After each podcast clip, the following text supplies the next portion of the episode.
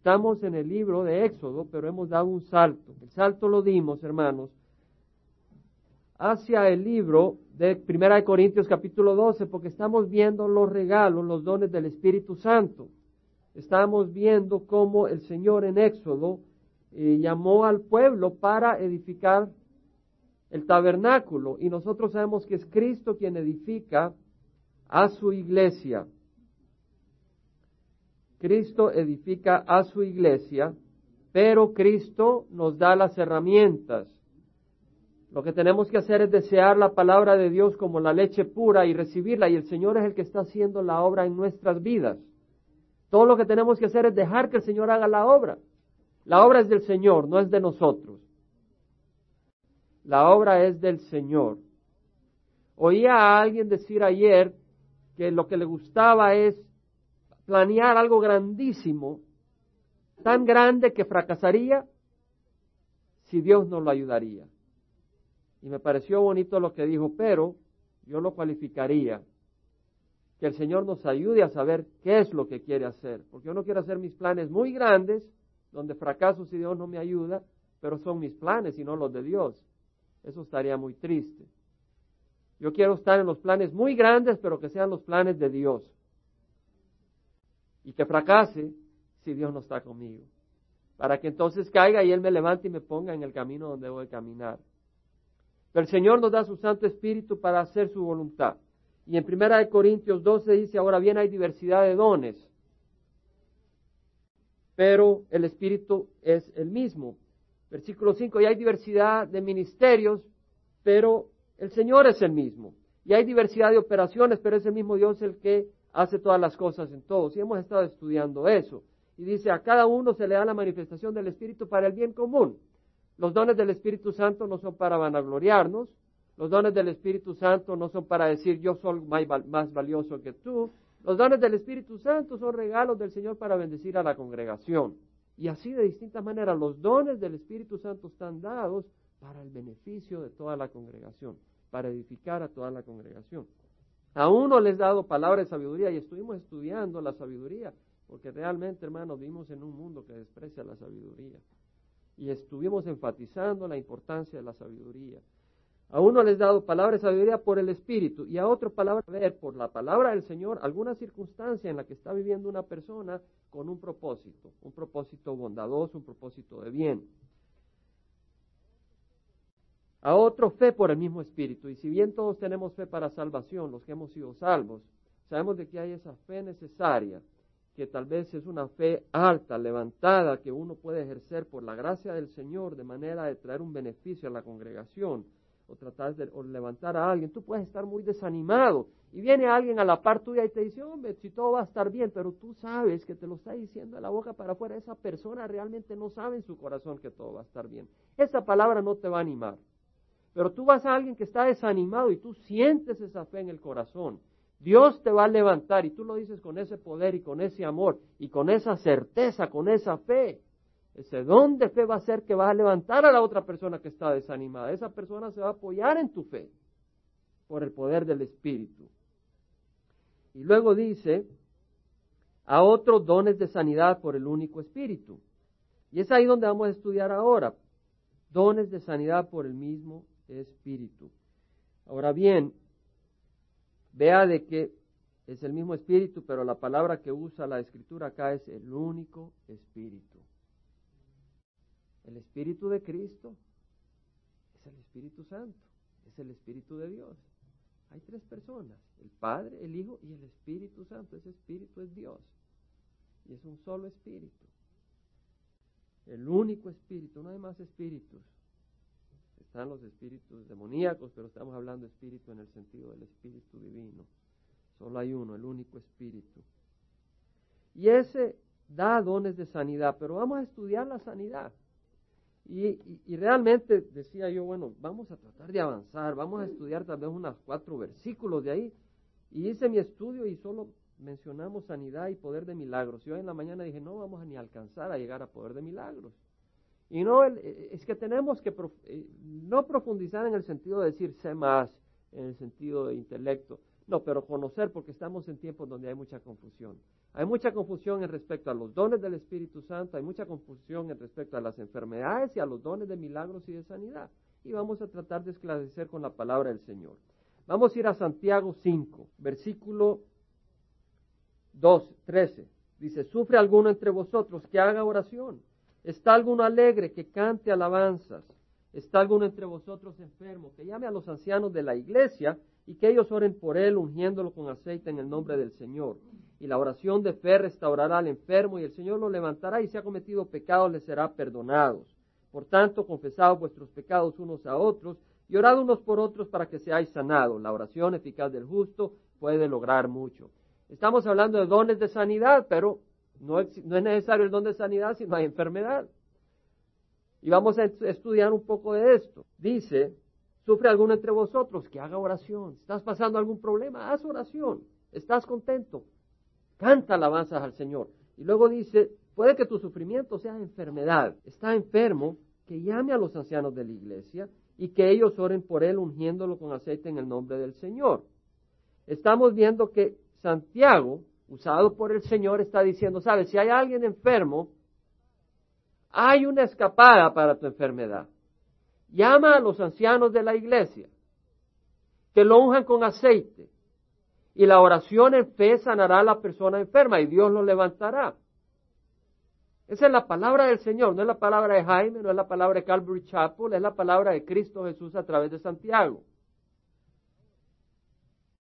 Ahora, la unción de aceite, el aceite es un símbolo. Y vamos a, discutir más esto y estudiar más esto. Pero el punto es la unción de aceite. Si yo me voy al Antiguo Testamento, leo que David dice, tú preparas mesa delante de mí en presencia de mis enemigos. Has ungido mi cabeza con aceite. Mi copa está rebosando. Ciertamente el bien y la misericordia me, seguirán todos los días de mi vida y en la casa del Señor moraré por largos días. En el Antiguo Testamento en Israel, las personas, cuando eran invitadas a un hogar, Tú llegabas y te servían la comida y como un símbolo de hospitalidad te derramaban aceite sobre la cabeza. Algo suave, algo refrescante en el sentido de la piel quebrada por el sol, el calor. Era una muestra de amor. Y el aceite representa al Espíritu Santo. Y es el Señor el que estaba ungiendo a David con aceite sobre su cabeza, refrescándolo. Y yo te digo, sabes, hay necesidades físicas, pero también hay necesidades emocionales. Y hay necesidades en nuestra mente. Y necesitamos que el Señor derrame su aceite en la cabeza de cada uno de nosotros. El Señor tiene que refrescar nuestra mente y nuestros pensamientos de manera de que haya sanidad. No toda enfermedad es únicamente física. Hay enfermedades emocionales, hay aflicciones emocionales. Pablo nos dice en el libro de Romanos, no os adaptéis a este mundo. Este mundo piensa enfermizamente. Este mundo está eliminando el cigarro de todo lugar porque produce cáncer. Pero tú te puedes emborrachar siempre que lleves a una persona designada que maneje tu carro. En otras palabras, tú te puedes emborrachar, pero sé sabio, dice el mundo. Asegúrate que otra persona te lleve. Está bien, pero ¿qué pasa cuando llegas a tu casa? ¿Quién va a cuidar a tus hijos de los abusos de tu borrachera? ¿Quién va a cuidar a tu esposa de los abusos de tu violencia resultado de la borrachera? La sabiduría del mundo es estupidez ante los ojos de Dios. Y la sabiduría de Dios es necedad ante los ojos del mundo. Pero gracias a Dios que tenemos sabiduría por su poder. Que el Señor nos dé sabiduría para entender las cosas. Y Pablo nos dice, no os adaptéis a este mundo, sino transformaos mediante la renovación de vuestra mente. Que nuestra mente sea transformado por el poder del Espíritu Santo para pensar de la manera que Cristo piensa, el buen pastor, para que verifiquéis cuál es la voluntad de Dios, lo que es bueno, aceptable y perfecto. Pidámosle al Señor que nos unja la cabeza, derrame su aceite, su Espíritu Santo, para renovar nuestra mente y nuestros pensamientos. Escuchaba a un joven la semana pasada que había caído esclavo de la pornografía. Y este hombre no podía hacer nada sin que él tuviera problemas, porque la pornografía lo asaltaba. Y él hacía lo que podía para evitarla, hombre casado y con hijos. Y en su trabajo estaba ahí en el Internet. Y trataba de evitar los sites, pero siempre el Internet te, bombardea con alguna cosa y caía y caía en la pornografía. Y clamaba y clamaba. Y un día el Señor lo sanó. Totalmente. De manera de que ahora pues no tiene ese problema. Pero fue el Señor el que lo sanó. Él tuvo que clamar. Tienes que clamar, tienes que ver que tienes necesidad en tu corazón y clamar al Señor. Que derrame su aceite en tu mente. Que sane tu mente, que sane tu corazón. En el Señor hay poder. La cuestión es, te asusta, te aflige, te sientes enfermo suficiente para clamar al Señor. A veces las enfermedades son mentales, hermano. No es necesariamente el que está encerrado en un asilo de locos o de disturbios, de personas con disturbios mentales, está enfermo mentalmente. Cada uno de nosotros está enfermo mentalmente, en un nivel y otro. Y es el Señor el que tiene el poder para restaurarnos. Ahora dice, Juan, dice Santiago, que oren por él, ungiéndolo con aceite en el nombre del Señor. En, en otras palabras, más que el aceite es el nombre del Señor el que tiene poder. Ungiéndolo con aceite en el nombre del Señor y la oración de fe restaurará al enfermo. Lo que restaura no es el aceite, sino que es la oración, pero lo que levanta es Cristo Jesús. Por eso dice, el Señor lo levantará. No te equivoques. Tu oración es un instrumento para clamar al Señor, pero quien te levanta de la enfermedad es el Señor. El Señor lo levantará y si ha cometido pecados le serán perdonados. Ahora aquí no pierdas de vista que el Señor está diciendo que muchas veces la enfermedad está relacionada con pecado. La enfermedad entró al mundo no porque Dios lo diseñó. La enfermedad entró al mundo por resultado del pecado. Adán y Eva nunca hubieran enfermado. Nosotros nunca nos hubiéramos enfermado. Pero por el pecado que entró al mundo entró la enfermedad. No quiere decir ahora que porque tú has pecado te has enfermado. Pero muchas veces nos enfermamos porque pecamos. No lo digo yo, sino que lo dice el Señor. De nuevo, no quiere decir de que toda enfermedad es resultado del pecado, y vamos a hablar sobre eso, pero dice acá, fíjate lo que dice, la oración en fe restaurará al enfermo y el Señor lo levantará y si ha cometido pecados le serán perdonados. El Señor está relacionando la enfermedad con el pecado y dice, por tanto, confesad vuestros pecados unos a otros y orad unos por otros para que seáis sanados. Está hablando de que para que haya sanidad tiene que haber confesión y oración. La oración eficaz del justo puede lograr mucho. Mira la oración de quién. La oración eficaz del justo. En otras palabras, tú tienes que tener el corazón lavado por la sangre de Cristo Jesús para recibir sanidad. No puedes abrigar en tu corazón pecado y esperar que te unjan los ancianos de la iglesia con aceite y que recibas sanidad. Escribió el salmista, los, sacrificios de Dios son el espíritu contrito. Al corazón contrito y humillado, oh Dios, no despreciarás. Dios no va a despreciar el corazón contrito y humillado, el corazón quebrantado por sus pecados. En Proverbios leemos que el temor a Jehová es aborrecer el mal, el orgullo, la arrogancia, el mal camino y la lengua perversa yo aborrezco, dice el Señor. Si quieres que Dios te oiga, no guardes pecado en tu corazón. Dijo el salmista, si observo iniquidad en mi corazón, el Señor no me escuchará. Job dijo, ¿acaso he cubierto mis transgresiones como Adán, ocultando en mi seno mi iniquidad? David dijo, te manifesté mi pecado y no encubrí mi iniquidad. Dije, confesaré mis transgresiones al Señor y tú perdonaste la culpa de mi pecado. Dios a veces usa enfermedades, hermanos, para llamar nuestra atención. A veces, no siempre. Pero Dios usa a veces las enfermedades para llamar nuestra atención. Qué fácil sería hablar de dones de sanidad y no cubrir lo que tiene que ver con la enfermedad y la sanidad. Lo que queremos ver es el corazón de Dios. ¿Y dónde incluye la enfermedad en el corazón de Dios? ¿Y cuáles son los propósitos de Dios en la enfermedad y en la sanidad?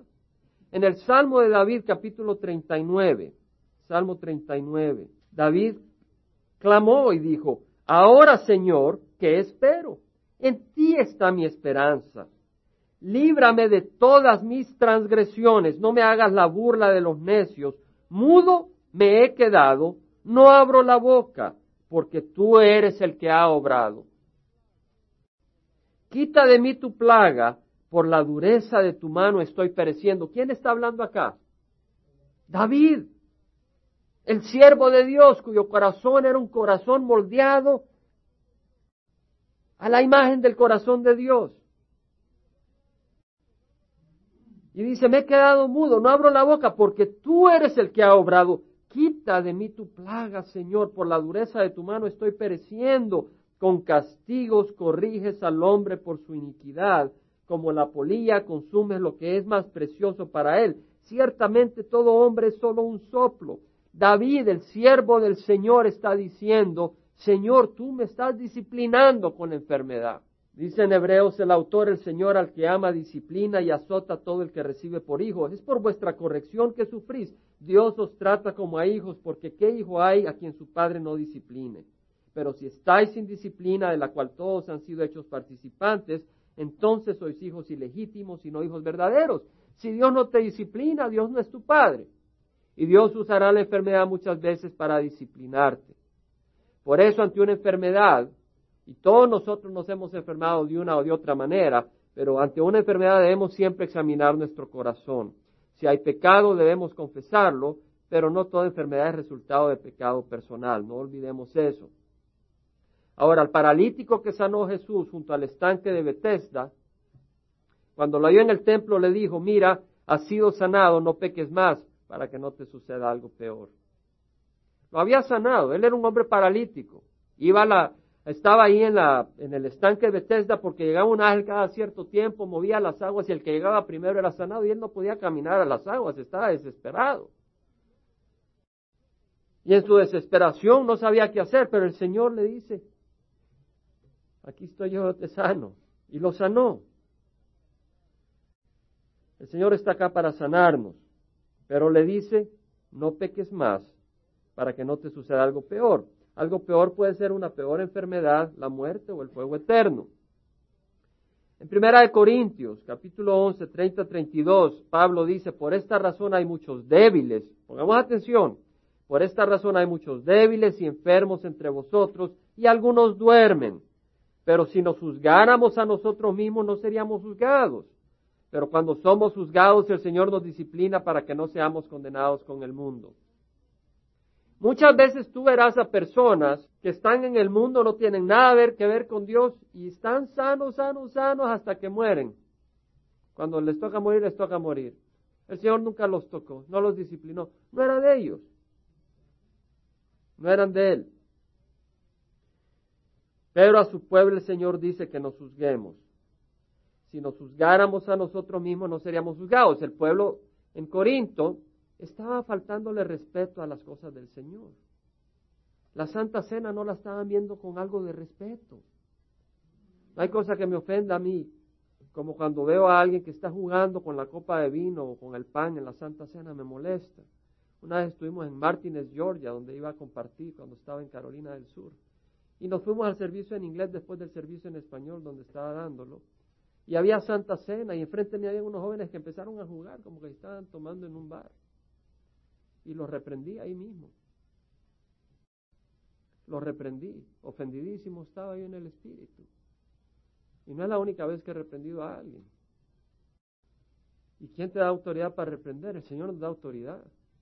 Que no jueguen con las cosas de nuestro Dios. Y no reprendemos por destruir sino para que la gente recapacite. Porque si estás en una iglesia y no te puedes dar cuenta que la cena y la santa cena del Señor es algo santo, estás ciego.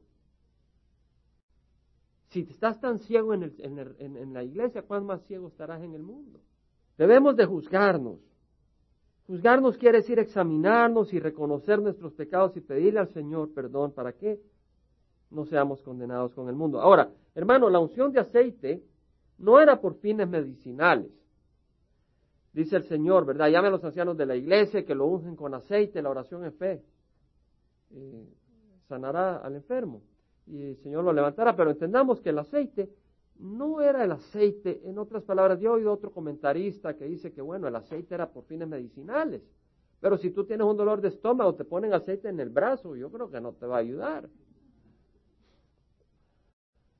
Si tienes un tumor, te ponen aceite en la cabeza, pues el tumor es en el pie.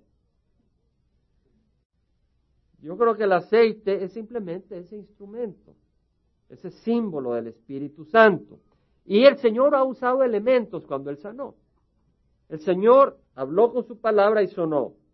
Pero también el Señor usó elementos. Vamos al Evangelio de San Marcos, capítulo 7, versículo 31. El Señor sana aquí a un sordomudo. Y aquí vamos a ver algo muy hermoso en el proceso de sanidad. Dice que volviendo a salir de la región de Tiro pasó por Sidón y llegó al mar de Galilea, atravesando la región de Decápolis, y le trajeron a uno que era sordo y que hablaba con dificultad no podía oír y hablaba con dificultad, esa lengua no se le movía. A veces nosotros quisiéramos hablar con dificultad. A veces hablamos más rápido de lo que debemos. Pero él no, él no podía hablar todo el tiempo y eso sí era difícil. Y le rogaron que pusiera la mano sobre él. Jesús tomándolo aparte de la multitud, Jesús lo llevó aparte. Jesús vio a esta persona enferma y dijo, ven, quiero tener un encuentro contigo, tú y yo. Y se lo llevó aparte, a solas, y le metió los dedos en los oídos y escupiéndole le tocó la lengua con la saliva. Imagínate, si los oídos no son la parte más limpia del cuerpo, está lleno de cera, de lo de ahí vino el le metió los dedos en el oído. A ver quién se atreve a meter los dedos en mi oído. No, hermano. A meter las manos en pinesol después de eso. Pero vemos el amor del Señor Jesús. El Señor Jesús está diciendo, tú podrás ser sucio, pero yo quiero tocarte. Yo no tengo asco de ti. Yo te amo y quiero tocarte con mis manos y sanarte. Y el Señor alcanzó con sus manos y de su boca salió sanidad porque escupió. De su boca salió esa sanidad que le sanó su propia boca para que él pudiera hablar. Levantando los ojos al cielo, suspiró profundamente y le dijo, Efatá, esto es, ábrete. Y al instante se le abrieron sus oídos y desapareció el impedimento de su lengua y hablaba con claridad. Y Jesús les ordenó que a nadie se lo dijeran, pero mientras más se lo ordenaban, tanto más lo proclamaban y se asombraron en gran manera diciendo, todo lo ha hecho bien, aún los sordos hace oír y a los mudos hablar. El Señor en, Salmo 107, 20 dice, Él envió su palabra y los sanó y los libró de la muerte. Hemos recibido sanidad muchos de nosotros, espero que todos. Por sus heridas somos sanados, dijo Pedro, refiriéndose a lo que dijo el Señor en Isaías. Pero Pedro no estaba hablando de sanidad física, estaba hablando de sanidad espiritual, porque estábamos perdidos. Y por las heridas del Señor Jesucristo hemos recibido sanidad si nosotros nos hemos cubierto con su sangre. En Marcos 8 leemos otra situación donde el Señor usa elementos. El Señor no necesitó usar saliva, el Señor no necesitó meter la mano en los oídos del sordo mudo. Pero el Señor quería mostrar esa, intimidad personal que Él busca con sus ovejas. Y eso nos libra para saber de que somos valiosos para el Señor. Eso nos libra porque nos hace saber de que no somos un número más para el Señor. Para el Señor somos una oveja especial y Él nos quiere agarrar, nos quiere llevar aparte de la multitud y tener esa relación personal con cada uno de nosotros. En Marcos 8:31 dice que comenzó a enseñarles que el Hijo del Hombre debía padecer muchas cosas. 22, 26, perdón. Llegaron a Bethsaida y le trajeron un ciego y le rogaron que lo tocara. Tomando de la mano al ciego, lo sacó fuera de la aldea y después de escupir en sus ojos, de nuevo, el Señor le escupe y de poner la mano sobre él le preguntó, ¿ves algo? Y él levantando la vista dijo, veo a los hombres, pero los veo como árboles que caminan. O sea, empezó a ver así como quien dice el bulto que se empezaba a mover. Digo, empiezo a ver algo. Pero fíjate de que el hombre no dijo, sí, los veo. El hombre dijo, honestamente, lo veo como árboles. En otras palabras está diciendo, Señor, todavía no veo como quiero ver. Y Jesús puso otra vez las manos sobre sus ojos y él miró fijamente y fue restaurado y lo veía todo con claridad. Hermanos, tú tal vez has tenido un encuentro con el Señor, pero todavía no ves con claridad. ¿Qué estás esperando? ¿A quién estás engañando? ¿A quién estás engañando diciendo que ves al Señor y conoces al Señor? Di, Señor, no veo con claridad y Él te va a tocar y te va a dar la sanidad que necesitas. Pero tienes que ser humilde y declarar tu necesidad del Señor. Tienes que tener esa pasión por el Señor. Hermanos, Dios sana hoy en día. Ya vimos de que el aceite no es lo que sana, sino que es el Señor. Él es el que levanta, pero nos ha dado un camino y si nosotros obedecemos, Él va a sanar. Una de las maneras en que el Señor sana es invitando al, pueblo que llame a los ancianos de la iglesia, unjan al enfermo con aceite y la oración con fe al enfermo. Yo he experimentado esa sanidad en mi hogar. Recién venido al Señor, estamos en Watkinsville, Georgia, y Dani necesitaba una operación desde que había nacido. A los seis meses necesitaba operación, pero no quería operar. Al año necesitaba operación. Año y medio, me dice el doctor, no espere después de dos años porque se va a desarrollar en un cáncer. Así que a los dos años, sí, yo ya conocí al Señor, acababa de conocer al Señor y pues fijamos la fecha de la operación. Pero mi esposa me dice, ¿sabes, Jaime? Dicen en la iglesia de que, en la Biblia dice que hay que llevar a, los enfermos, a los ancianos de la iglesia, que lo hagan con aceite y que puede sanar. Yo ya, yo ya estaba en paz. Yo había puesto la fecha de operación para junio 13, era un viernes o martes, no sé, pero un día mal agüero de acuerdo al mundo. Yo dije, Señor, si te lo llevas, menos diapers, no, mintiendo, mintiendo, mintiendo. Si te lo llevas, sabemos que está en tus manos, Señor. Tenía yo paz en el Señor. Realmente tenía paz. Tenía mucha paz en el Señor. Pero cuando mi esposa me dice, bueno, dije, si el Señor quiere hacer un milagro, gloria al Señor. Y me puse a buscar y vi, oh, este domingo lo llevamos a después de la iglesia. Después del servicio de la iglesia, lo llevamos a los ancianos de la iglesia. Ahí estaban los hermanos, Brother Parks, Charles Stewart, el pastor y otros. Y pues entré yo, me voy a entrar. Y oramos por Dani. Dani fue sanado milagrosamente. De hecho, eh, la sanidad se vio visiblemente cuando el pastor fue invitado a nuestra casa y cuando se iba yo veo que Dani estaba pues ahí caminando y digo, siento que Dani ha sido sanado. Y voy lo examino y Dani había sido sanado. Eran las 10 de la noche, empecé a llamar a todos los ancianos de la iglesia a esa hora, estaban en la cama, yo todo emocionado. Satanás me dijo, estás equivocado, vas a hacer el ridículo tú mismo. Y dije, ¿sabes qué? Si hago el ridículo, gloria al Señor. Pero lo hace por el Señor, pero tenía evidencia que me mostraba que estaba sano. Y llamé a los dos doctores que habían dicho que Dani necesitaba operación. Y el primero no me pidió ver a Dani de nuevo, me pidió oración por él. Y el segundo era un incrédulo, me pidió que lo llevara y yo dije, gloria al Señor, lo llevé y dijo, pues no necesito operación, este niño está sanado. Vimos la obra del Señor. Ahí hubo aceite, pero el aceite no es el que sana, es la obediencia. Y la fe en el Señor, tienes que tener fe como un niño. No te vuelvas tan religioso y tan maduro en la fe que pierdes la fe de un niño la fe con la que recibiste a Cristo cuando lo recibiste. Luego yo estaba trabajando para Westinghouse y vimos otro y otra sanidad eh, muy interesante. Estamos en Atlantic City, en New Jersey, en esa área, estamos en un proyecto. Y en el almuerzo, el ingeniero de, la compañía de energía de esa área con la que estábamos trabajando, eh, resultó que era cristiano. En el espíritu sentí una afinidad con él inmediatamente. Y empezamos a hablar del Señor. Y me dice Steve, Jaime, yo en la noche tengo un estudio de oración en, cierto lugar, ¿me acompaña? Sí, ¿cómo no? Le digo a Dick, mi jefe, ¿sabes? No, no voy a ir a jugar con las maquinitas de dinero porque voy a ir con Steve a, estudiar la Biblia. Y tuvimos una reunión en una casa, pues todo muy informal, compartimos de la iglesia, de la, después de la palabra del Señor. Eh, hubo palabra de profecía, en, el sentido de que declaró algunas cosas que sé que son del Señor. Y al final ah, había alguien que tenía un pie un poco más corto que el otro y por eso tenía problemas. Y dice Steve, ¿sabes qué? Vamos a orar por ti. Y pues nos pusimos alrededor de él. Y yo vi, yo vi ahí el pie de él crecer. Yo no te puedo explicar. Eh, es decir, suena ridículo. No me tienes que creer. Yo no te culpo si no me crees. Pero yo lo vi. Y no solo lo vi yo. Todos nosotros confirmamos que él había sido sanado. Y él dijo que había sido sanado. Hay uno hubo aceite. Es la oración con fe.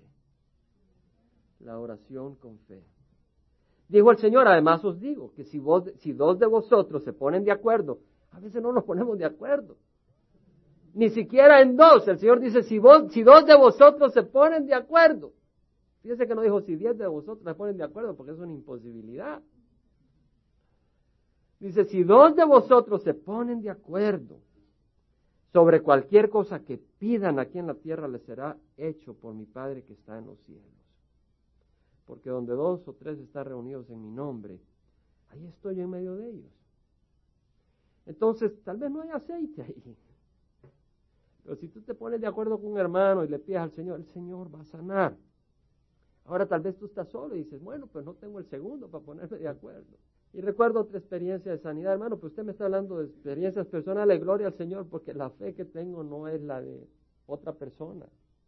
Es una vivencia personal, Cristo es real. En Hechos 27 tenemos el caso de Pablo. Pablo estaba en Troas, donde pasó una semana, y dice que, versículo 7, el primer día de la semana, cuando estábamos reunidos para partir el pan, Pablo les hablaba pensando partir al día siguiente y prolongó su discurso hasta la medianoche. Estaba long-winded, Pablo ahí, con, mucha, con mucho ánimo compartiendo la palabra. No era aquello de que a los 45 minutos nos vamos, porque se extendió mucho. Estaba ahí hablando todo emocionado en el espíritu, enseñando Pablo sabiendo que se tenía que ir.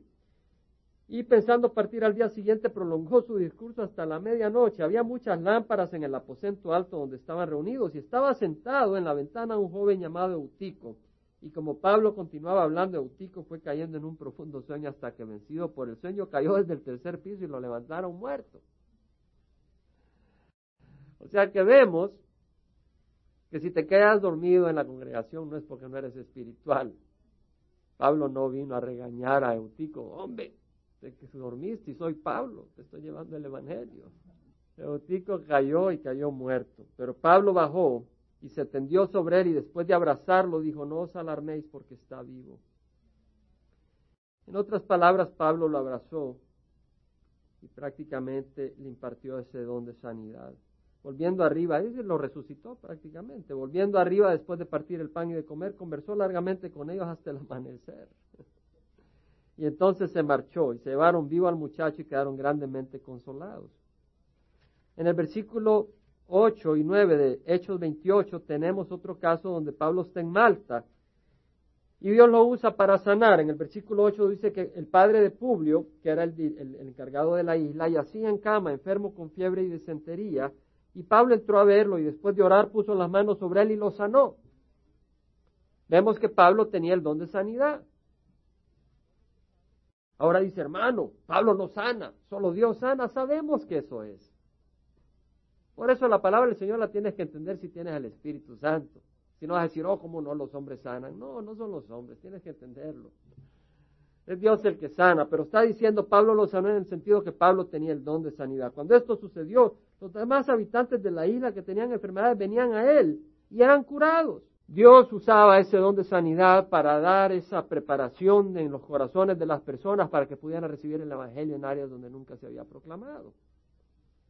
Y Benny Gerling, estos hermanos que han estado en, la, en, África con la tribu Men, muchas, muchas sanidades y gente resucitó.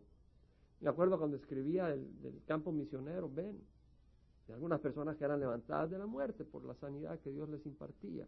En lugares donde nunca se ha proclamado el Evangelio, el Señor se mueve poderosamente para proclamar su Evangelio siempre que hay un siervo deseoso de poner su vida en la línea para llevar la salvación a otros. Ahora veamos que la actitud del siervo de Dios, que tiene el don de sanidad, es la actitud humilde. Porque cuando Pedro y Juan habían sanado a este cojo, Todo el pueblo lleno de asombro corrió al pórtico donde ellos estaban y al ver Pedro dijo al pueblo varones, ¿por qué os maravilláis de esto? ¿O por qué nos miráis así como si por nuestro propio poder o piedad le hubiéramos hecho andar? El Dios de Abraham, Isaac y de Jacob, el Dios de nuestros padres ha glorificado a su siervo Jesús. Ahí está el punto. El siervo humilde no tomó nada de gloria. Realmente, a veces podemos decir, no estoy tomando la gloria, pero en el corazón me estoy enalteciendo. Pero el siervo de Dios, de acuerdo a la voluntad del Señor, no toma crédito. Tal vez Dios en nuestros días no da dones de sanidad a muchas personas porque está el envanecimiento, el mal uso del don. En Proverbios el autor dijo, no me des pobreza ni riqueza, dame de comer mi porción de pan. No sea que me sacie y te niegue y diga, ¿quién es el Señor? O que sea menesteroso y robe y profane el nombre de mi Dios. De la misma manera, el Señor probablemente no le da el don de sanidad a algunas personas porque se lo dan, se van a destruir ellos mismos. Y el Señor te ama. Y el Señor no te quiere destruir. Ahora, Dios a veces no sana. Estamos hablando de los dones de sanidad y estamos hablando de los caminos de sanidad, pero a veces Dios escoge no sanar. Y Dios escoge no sanar cuando los beneficios son más grandes que el de la sanidad temporal. En 2 de Corintios 12, capítulo 12, versículo 7, tenemos la conversación que tuvo, y vamos a terminar unos minutos, la conversación que tuvo Pablo con el Señor. Pablo había tenido una gran revelación, una gran revelación divina. Y dice que dada la extraordinaria grandeza de las revelaciones, por esta razón, para impedir que me enalteciera, me fue dada una espina en la carne, un mensajero de Satanás que me abofetee para que no me enaltezca. ¿Quién le dio esa espina a Pablo? El Señor. ¿Y esa espina era una espina o era un demonio? Un mensajero de Satanás. Ese no era un angelito. Dios le mandó un mensajero de Satanás a Pablo para que no se enalteciera. Pablo había visto cosas muy hermosas y se le iban a subir a la cabeza. Y dice Señor, sabes, te quiero mantener humilde para poderte usar. Tengo que afligir tu carne. Qué hermoso que nuestro Señor Jesucristo venía del reino de los cielos y no necesitó un mensajero de Satanás. Teniendo todo el poder que tenía, teniendo toda la sabiduría que tenía y el conocimiento que tenía, era el Cordero de Dios, humilde y sencillo. Pero Pablo necesitó un mensajero de Satanás y yo te aseguro de que nosotros necesitamos muchas veces la aflicción del Señor para un bien mejor. Dijo Pablo, Acerca de esto tres veces he rogado al Señor para que lo quitara de mí. Y Él me ha dicho, te basta mi gracia, pues mi poder se perfecciona en la debilidad. En otras palabras, Pablo sentía una impotencia para seguir adelante. Se sentía imposibilitado a seguir adelante. Y el Señor le dice, ¿sabes qué? Vas a poder seguir adelante, no con tu propia fuerza. Esta espina te va a destruir si yo no te ayudo. De manera que tú vas a descansar en mí. Y como tú vas a descansar en mí, yo te voy a poder usar. Por tanto, muy gustosamente me gloriaré más bien en mis debilidades para que el poder de Cristo more en mí. Solo voy a mencionarlo. En 2 de Timoteo leemos 4, 19 al 20, que Pablo se despide, dice, saluda a Prisca y Aquila y a la casa de Onesíforo, Erasto se quedó en Corinto, pero a Trófimo lo dejé enfermo en Mileto. Ahora, ¿quién tenía Pablo don de sanidad o no? Tenía don de sanidad. Y dice, a Trófimo lo dejé enfermo en Mileto. Este gran Pablo, que tenía gran don de sanidad, que había sanado a, a muchas personas, aquí tiene a un discípulo, a un amado cercano de él, y no lo puede sanar. No porque no quiso, si no hubiera querido, no hubiera tenido amor cristiano para su prójimo. Pero creo yo que habían dos razones. Una, creo que ayudaba a la humildad de Pablo darse cuenta que aunque tuviera don de sanidad, él no sanaba siempre que quería. Ese don estaba en las manos del Señor. Ese don de sanidad, aunque lo tuviera Pablo mismo, tenía que pedir la autoridad de Dios para sanar. No era un switch automático. Pienso yo, no está escrito en la Biblia. Y por otro lado, Trófimo tuvo que aceptar la voluntad de Dios, confiando que había un mejor propósito. De manera que la fe de Trófimo ya no descansaba en un milagro, sino en las promesas del Señor. Y sabes que a veces se requiere mucha fe. Cuando el Señor no te sana, creer que el Señor te ama. Y se requiere mucha fe a veces cuando el Señor no te ama, no te sana, creer que estás en los planes del Señor. Pero si tú examinas tu corazón y estás bien con el Señor, tu fe te sostendrá. Y el Señor mostrará tu fe y la usará para gloria de su nombre. Es la madurez de la iglesia. El Señor dice en Proverbios, confía en Jehová con todo tu corazón y no te apoyes en tu propio entendimiento. Timoteo le escribe, Pablo le escribe a Timoteo y le dice, ya no bebas agua sola, sino usa un poco de vino por causa de tu estómago y tus frecuentes enfermedades. Timoteo pasaba enfermo, enfermo del estómago. El discípulo de Pablo, su hijo, pasaba enfermo. Pablo andaba de arriba abajo sanando a medio mundo y a Timoteo no lo podía sanar. Le dice, toma un poquito de vino. En otras palabras, el Señor está diciendo, de que usemos sabiduría con las comidas, con las cosas naturales,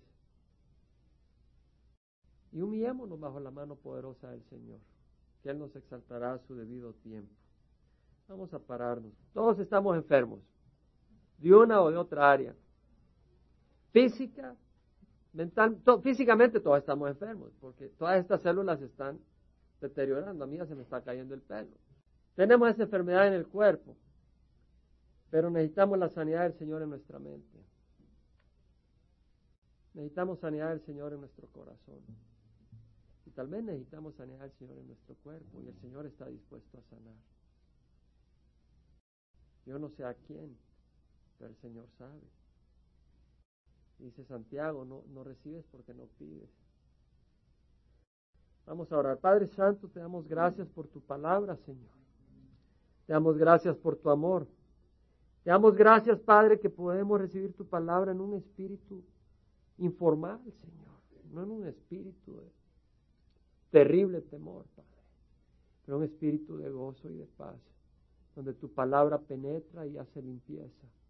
Señor, hemos oído tu palabra, hemos oído una exhortación a buscar la sanidad, hemos oído la exhortación a vivir en humildad, con corazones contritos y humillados, Padre, y hemos oído de que tú quieres sanar, Padre y puedes sanar. Te rogamos, Padre, primero que toques nuestra mente, que derrames tu, tu, aceite sobre nuestra cabeza y sobre nuestro corazón, Padre. Y si hay alguien aquí enfermo, Señor, que tú lo toques, Padre, que tú bendigas y traigas sanidad para gloria de Cristo.